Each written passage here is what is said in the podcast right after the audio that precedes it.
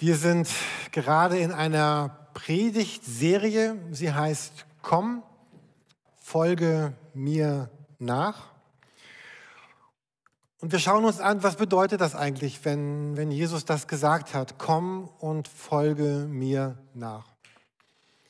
Wir hatten fünf Predigten bisher in dieser Reihe mit wirklich sehr berührenden und emotional sehr schönen Bibelversen. Texten, ich sage das jetzt schon mal, weil die heute sind nicht so berührend und nicht so emotional. Also hört gerne noch mal die, äh, die letzten fünf Predigten nach. Aber wenn wir uns mit diesem, äh, dieser Aussage von Jesus beschäftigen, komm, folge mir nach, und uns dann Begegnungen in der Bibel ansehen, wo Jesus das sagt zu Menschen, dann kommen wir unbedingt auch zu Begebenheiten, die in Lukas Kapitel 9 beschrieben werden. In diesem Kapitel ist Jesus zum, zum letzten Mal auf seinem Weg nach Jerusalem. Er weiß, ich werde da ankommen, ich werde dort, dort sterben, dann kommt Karfreitag und Ostern und all die Dinge. Und die Nachricht von ihm hat sich herumgesprochen, die Menschen sind äh, aufgerüttelt, sind, sind bewegt. Da, Jesus bringt so eine ganz heilsame Unruhe in, in das Leben der Menschen hinein. Da sind Worte von ihm, die haben Kraft, die, die verändern was. Da geschieht Heilung, da geschieht Aufbruch, da geschieht ja wirkliche, ja richtig dynamische, Wunder, tolle Dinge passieren. Und die Menschen ahnen, er hat einen wirklichen Anspruch. Er wird dieser Messias sein, der kommen soll. Und man kann sich fragen, wer, wer möchte denn da nicht dabei sein? Und da geschieht was, was Großartiges. Und jetzt ist Jesus auf seiner letzten Reise nach Jerusalem und stell dir vor, du wohnst in so einem Dorf, einer Stadt auf dem Weg und plötzlich psch, ist er da, steht da, ist einfach da. Und dann kommen diese Begebenheiten in Lukas 9. Die Bibel sagt nicht, wie diese drei Begebenheiten ausgehen, wie diese drei Begegnungen ausgehen. Das Ende ist offen aber alle drei sind nicht wirklich rund. Und so wirklich schön sind sie auch nicht. Also, da ist die erste. Als sie auf dem Weg weiterzogen, sagte ein Mann zu Jesus, ich will dir folgen, wohin du auch gehst. Jesus antwortete ihm, die Füchse haben Höhlen und die Vögel des Himmels Nester, der Menschensohn aber hat keinen Ort, wo er sein Haupt hinlegen kann geht Jesus weiter, trifft den Nächsten. Zu einem anderen sagt er, folge mir nach. Der andere erwidert, lass mich zuerst weggehen und meinen Vater begraben. Jesus sagt zu ihm, lass die Toten ihre Toten begraben, du aber gehe und verkündige das Reich Gottes. Und dann noch so eine Begegnung in dem gleichen Dorf. Wieder ein anderer sagte, ich will dir nachfolgen, Herr. Zuvor aber lass mich Abschied nehmen von denen, die in meinem Hause sind. Jesus erwiderte ihm, keiner, der die Hand an den Flug gelegt hat und nochmals zurückblickt, taugt für das Reich Gottes. Drei Menschen, drei Lebensgeschichten, die wir ja gar nicht kennen und drei Aussagen von Jesus, naja, die wir nun wirklich nicht lieblich nennen können oder, oder angenehm oder schön und also keine Texte, wo man Sonntagmorgens drüber predigen würde.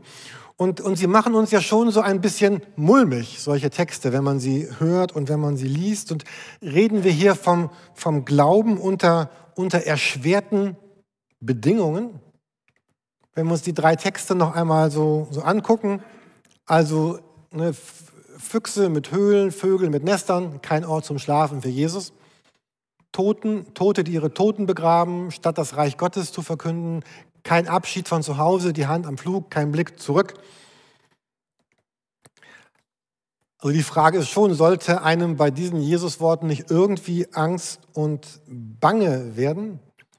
Also auf jeden Fall sind sie für mich, ich tippe mal, euch geht es ähnlich, mindestens sind sie sehr irritierend, äh, diese Texte, weil, weil wir leben und fühlen, ich glaube, die meisten von uns ja ganz anders, als das hier so beschrieben wird. Also wir wissen unsere vier Wände zu schätzen. Ja, wir bauen sogar Kirchenhäuser und, und kümmern uns darum und pflegen sie, haben eine Haus- und Gartengruppe, also versuchen das Haus schön zu machen.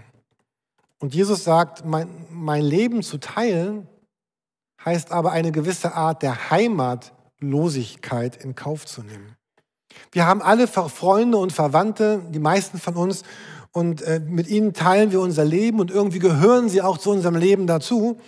Und Jesus sagt, wer Rücksicht nimmt auf seine verwandtschaftlichen Beziehungen, wird nie frei sein für Gott. Und schließlich dieses ganz harte Wort hier in der Mitte, finde ich, äh, lass die Toten ihre, ihre Toten begraben. Man kann sich diesem Text in verschiedener Weise nähern. Zum Beispiel könnte man sagen, könnte, das ist ein Text, damit beschreibt Jesus gar nicht so ganz normale, so Durchschnittschristen, so Leute wie uns so. So, das ist ein Text, der gilt nur für so ganz besonders berufene Leute, also für Mönche und Nonnen im Kloster, Franz von Assisi, Mutter Teresa, die Heiligen der katholischen Kirche, die Glaubenshelden, Dietrich Bonhoeffer, Corrie ten Boom. Für solche Leute, für die gilt das wirklich.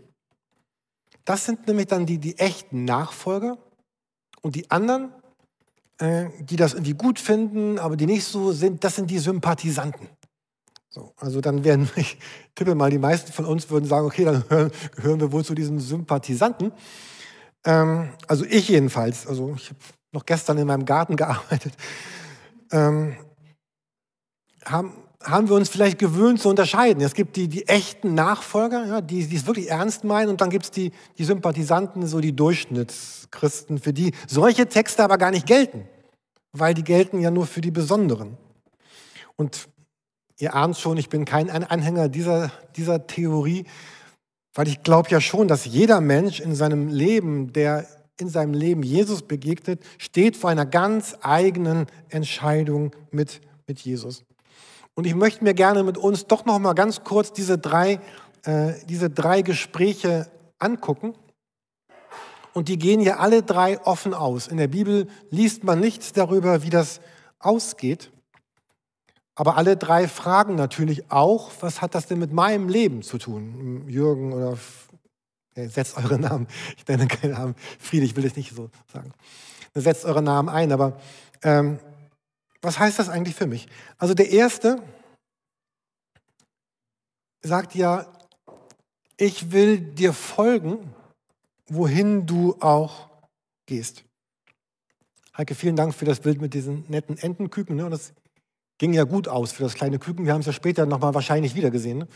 Also sagt es euren Kindern in der Kinderkirche, also es ging gut aus für dieses Küken.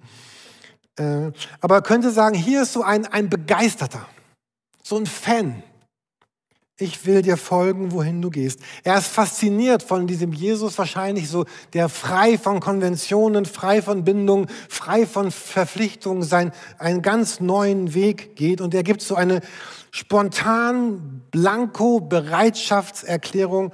Ich komme mit, wohin du auch gehst.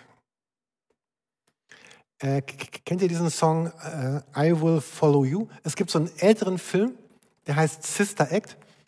Hat den jemand von euch gesehen? Nur mal so. Genau. Der ist wirklich alt. Der ist nämlich von 1992.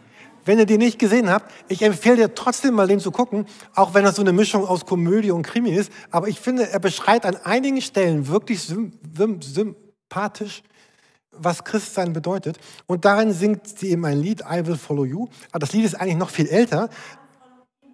I Will Follow, sorry, ja, ja. Ich sage immer, I will follow you, aber der Text heißt, I will follow him. Das Lied ist eigentlich viel älter. Kennt, kennt ihr diese Frau? Wisst ihr, außer Carola, wisst ihr, wer das ist? Nee, mit Carola habe ich eben drüber gesprochen, deswegen, das ist Peggy March. Peggy March, 1963. Da ist sie gerade 14 Jahre alt, glaube ich. Sie singt dieses Lied. Ich habe das gestern ein paar Mal bei YouTube gehört. Es gibt eine Version mit einem Remastered Audio, die ist wirklich schön. Also ich empfehle euch, also eher anders, ich finde sie sehr berührend. Wenn ihr nachher Zeit habt, tippt mal ein, Peggy March, I will follow him. Aber die Version mit dem besseren Audio, die ist wirklich besser als die anderen.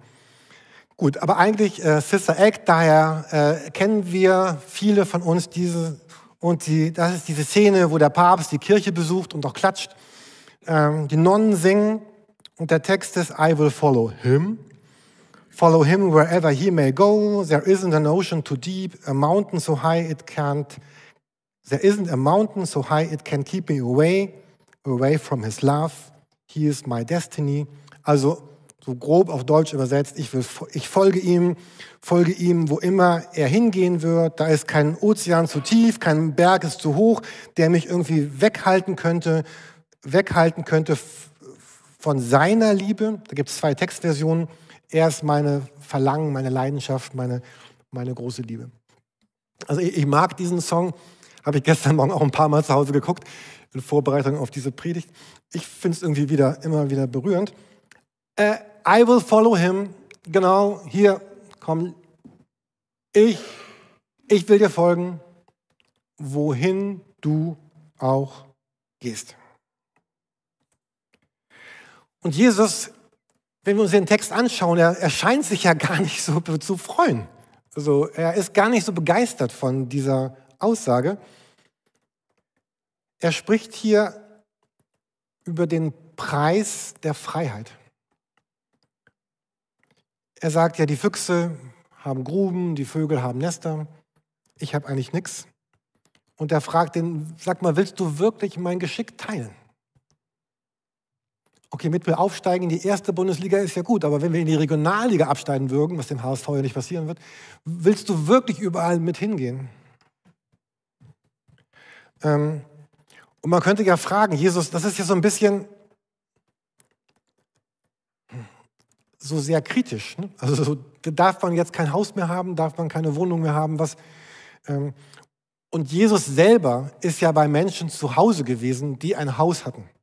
Ja, er hat diese Freunde, Maria, Martha, Lazarus, er war bei denen oft, hat bei denen gegessen, hat natürlich bei denen geschlafen im Haus und hat nicht gesagt, ey, ihr müsst euer Haus verkaufen und ihr müsst alles weggeben, Jemand sagte, auch der stärkste Prophet muss einmal schlafen und essen. Aber hier ist in diesem Gespräch mit diesem begeisterten jungen Mann ist das Thema von Jesus so, dass Freiheit hat immer auch etwas mit Verzicht zu tun. Hier geht es um das Loslassen können all der vielen bunten Dinge, die unser Leben so schillernd machen, äh, loslassen können.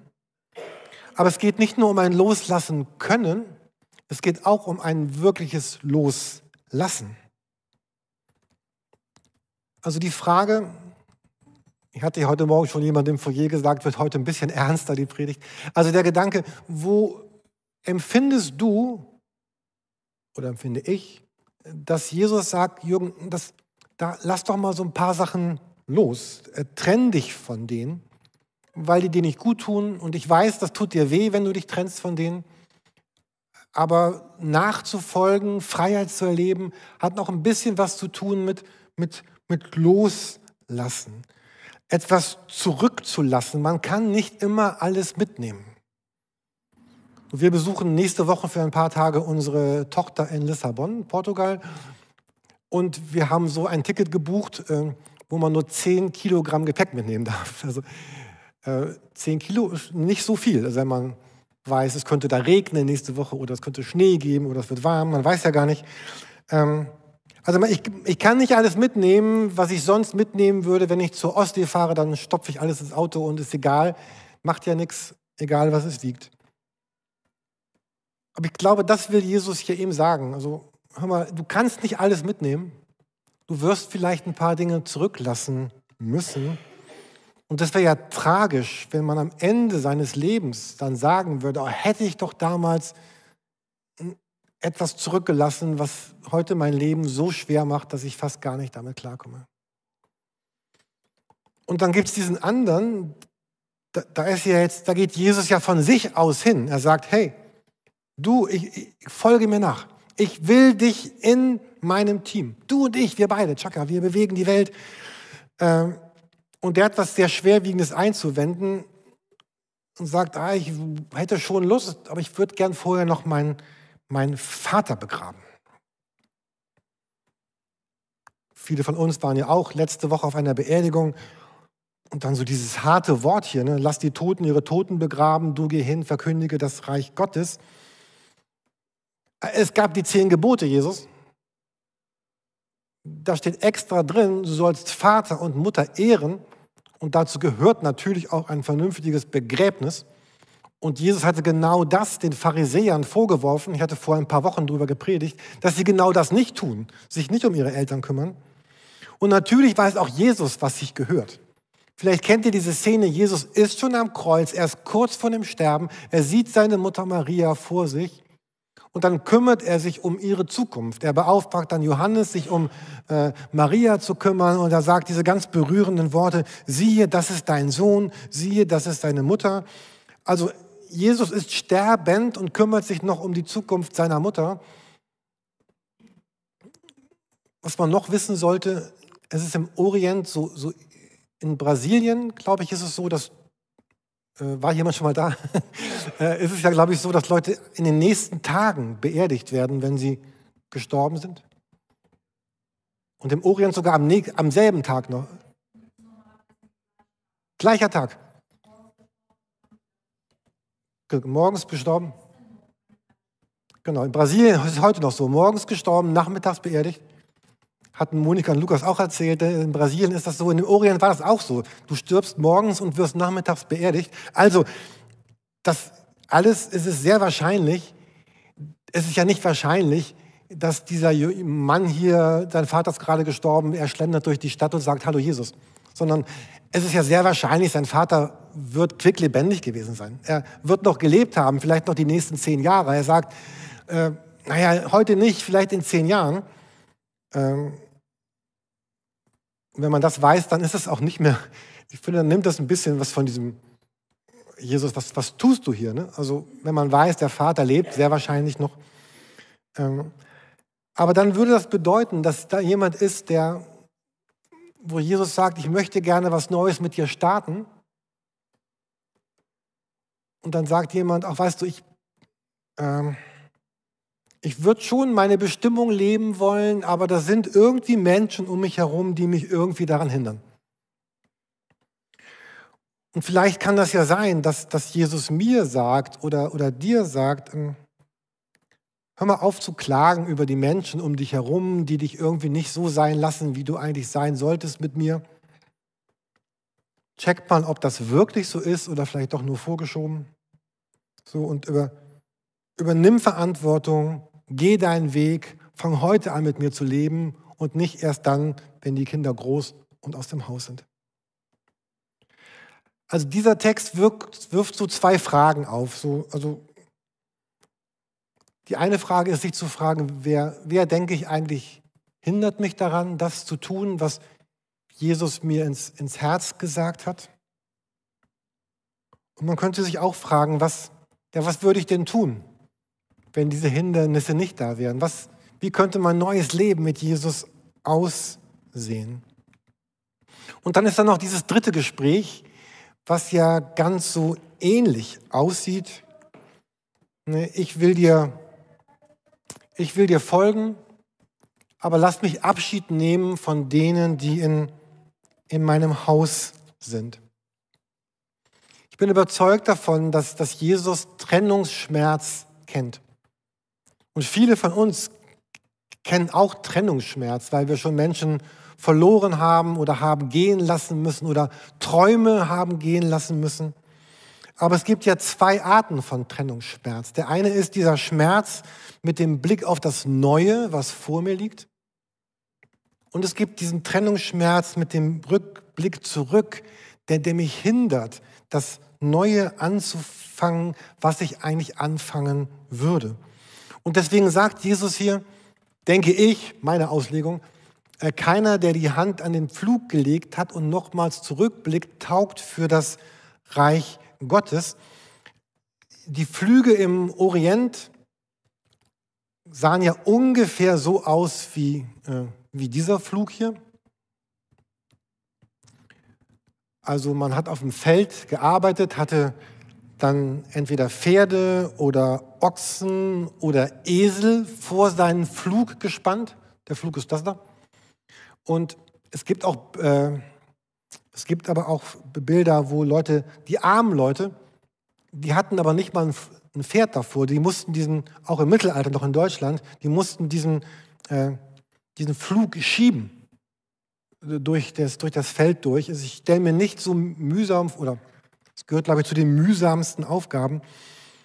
Aber es ging eben darum, diese Furchen auf dem Feld jetzt natürlich möglichst dicht und möglichst gerade zu ziehen, weil man hat nur dieses eine Feld und umso weniger Furche, umso weniger Getreide.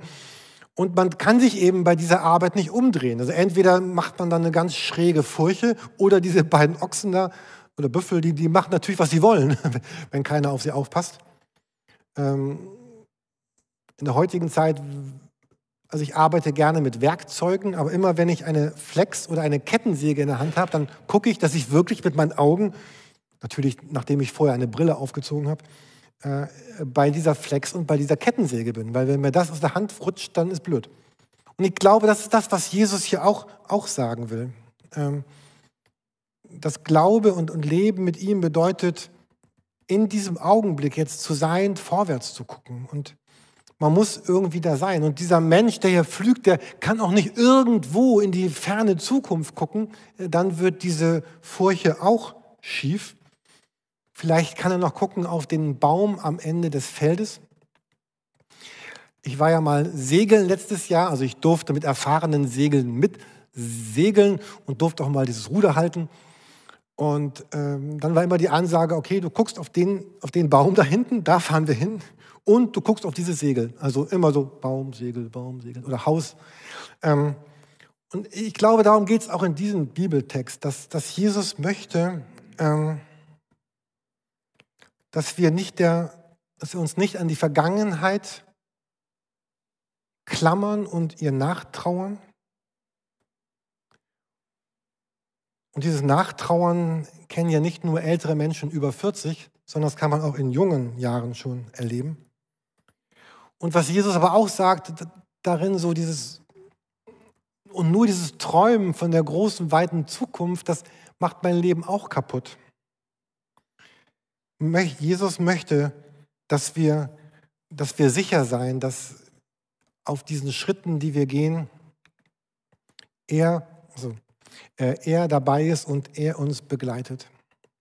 Und ich denke, nach dem, was wir uns jetzt gerade angeschaut haben über diese drei Begebenheiten, wird ja ziemlich deutlich, dass es, diese drei Texte sind nicht Texte, die irgendwie für, für irgendwelche besonderen, auserwählten Christen gelten, sondern so viele Menschen mit Jesus leben, so viele Geschichten gibt es auch von Menschen mit Jesus.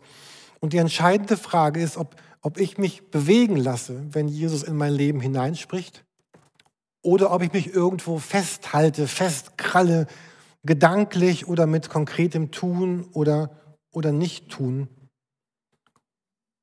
Und dass Menschen sich bewegen lassen. Ich habe am Ende noch einen ganz, ganz wichtigen Gedanken für, für mich. Jesus selber hat, hat so gelebt, hat genauso gelebt wie das, was er hier von uns ja einfordert. Ich möchte uns gerne noch einmal diesen Text zeigen aus Philippa 2, diesen gewaltigen Text über Jesus. Manche nennen ihn einen Christus-Hymnus. Da wird beschrieben, was Jesus verlassen hat, um etwas Neues, etwas Besseres, etwas Gewaltiges zu erfahren. Und dieser Text in Philippa 2 beschreibt noch einmal Jesus, wie, wie er war und wie er gelebt hat und dass er nichts anderes von uns möchte als das, was er selber auch bereit war zu tun. Eure Einstellung soll so sein, wie sie in Jesus Christus war. Er war genauso wie Gott, hielt aber nicht daran fest, Gott gleich zu sein, sondern legte alles ab und wurde einem Sklaven gleich. Er wurde Mensch und alle sahen ihn auch so. Er erniedrigte sich selbst und gehorchte Gott bis zum Tod, zum Tod am Kreuz. Was wir eben in diesen drei kurzen Gesprächen in Lukas 9 gelesen haben, das hat Jesus selber getan. Hier in dieser Bibelübersetzung ähm, heißt es, hielt aber nicht daran fest, Gott gleich zu sein. Vielleicht kennt ihr andere Bibelübersetzungen, wo es heißt, er hielt es nicht für einen Raub. Er hielt nicht wie an einem Raubfest. Äh, dieses Wort, was hier benutzt wird, das heißt so viel wie, äh, ich habe ein, ein Vorrecht, was ich auf keinen Fall aufgeben möchte. Oder eine Stellung, die ich ausnutzen möchte. Oder ich will etwas festhalten, was mir zugefallen ist. Und das ist ganz schwer, denke ich, dieses Wort zu übersetzen ins Deutsche. Aber ich habe auch gedacht, habe ich eigentlich irgendwelche Vorrechte, die ich meine zu haben, von denen ich sage, nö, das ist unaufgebbar. Hast du solche Vorrechte, wo du sagst, na, Jesus kann sagen, was er will, das ist unaufgebbar. Ähm, und, und dieses Wort erniedrigen könnte man auch übersetzen mit entleeren oder auch sich um seinen Erfolg bringen, sich seiner Berechtigung entreißen. Also das ist der Versuch zu beschreiben, wie, wie Jesus gelebt hat. Jesus hat sein Zuhause aufgegeben, seinen Vater, seine Sicherheiten. Er hat das verlassen, aber um etwas riesig Großes dadurch zu finden und dadurch möglich zu machen. Der, der Wert liegt nicht im Verlassen, sondern in dem, was dadurch möglich wird. Darum hat Gott ihn über alles erhöht und ihm den Namen geschenkt, der über alle Namen steht. Denn vor dem Namen Jesus wird einmal jedes Knie gebeugt werden, von allen, ob sie im Himmel sind, auf der Erde oder unter ihr. Und jeder Mund wird anerkennen, Jesus Christus ist der Herr. So wird Gott, der Vater, geehrt. Und was wir hier lesen, war, war möglich, weil Jesus so ein, ein Bild hatte, eine Sicht, eine, eine Vision dessen, was aus seinem Leben entstehen kann, wenn er diesen Schritt geht. Die Band kann schon nach vorne kommen. Und ähm, er, er, lädt uns, er lädt uns eben ein, auch genau so zu sein und auch genau das zu tun.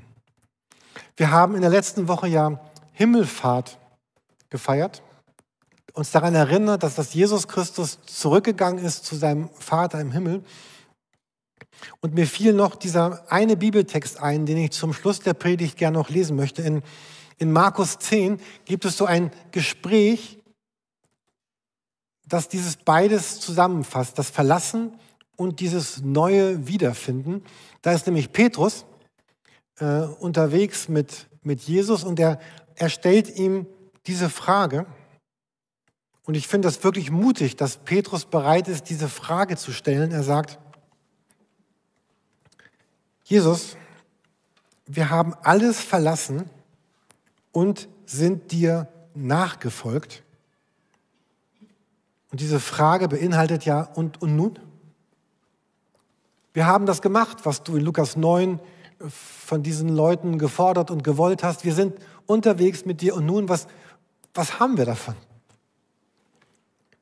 Und ich liebe einfach diese Antwort von Jesus, Markus 10, Vers 29.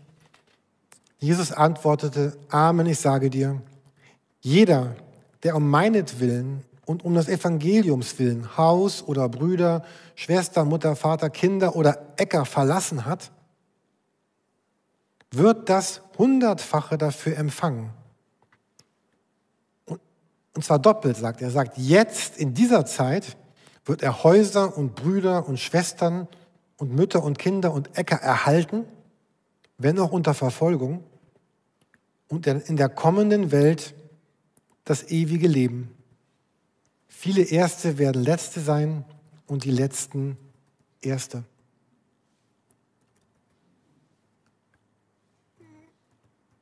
Ich bin so froh über diesen Text in der Bibel, wo uns, uns Jesus versichert, Jürgen, wenn du das tust, wenn du dich einlässt, es wird gut ausgehen.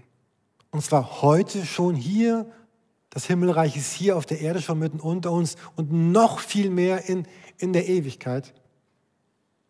Im Himmel, im neuen Himmel, in der neuen Erde, zu der du eingeladen bist. Ich möchte gerne noch mit uns beten.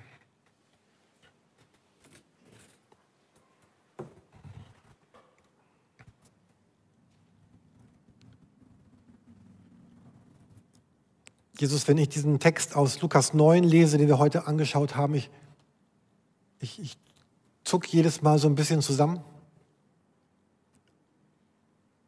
weil das zuerst so hart klingt und so, und so fordernd und, und gar nicht so empathisch.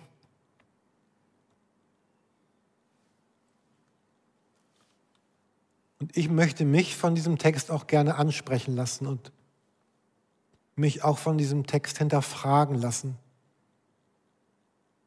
ob wirklich nicht das ein oder andere, klein oder groß in meinem Leben, anders werden könnte, um etwas ganz Neues mit dir zu erleben und, und zu finden. Ich danke dir für dein Versprechen, was du Petrus gesagt hast, es wird gut ausgehen. Dass du ihm gesagt hast, scheu das Risiko nicht, denn es wird belohnt werden. Und wie dieses Lied, das Sie äh, im ersten Teil gesungen haben, lege deine Sorgen nieder, aber lege auch deine Angst nieder. Bitte hilf uns, dass wir alle Ängste niederlegen, die uns vielleicht abhalten, das mit dir zu leben, was du in unser Leben hineingegeben und hineingelegt hast. Und ich bitte dich jetzt, Heiliger Geist, dass du etwas berührst und anrührst in, in uns.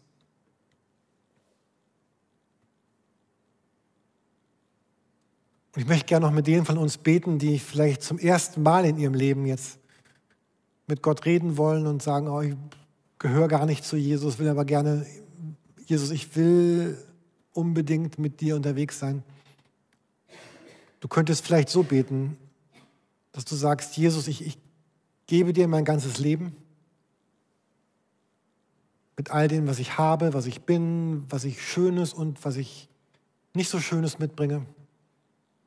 Und ich danke dir, dass du auf die Erde gekommen bist, gestorben bist, gelebt hast, gestorben bist, auferstanden bist und mich einlädst in diese Ewigkeit. Bitte nimm mein Herz. Und ich danke dir, dass ich dein Herz finden darf. Und dass ich mit dir in der Ewigkeit leben darf, die heute schon beginnt und eben nie endet, weil es ja die Ewigkeit ist. Und bitte zeig mir, was es bedeutet, mit dir zu leben. Und Jesus, so laden wir alle dich ein, unser Herz neu mit dir zu erfüllen und uns Kraft zu geben für all das, was wir uns gerade vorgenommen haben, was in unserem Leben mit dir anders werden kann, darf und wird. Amen.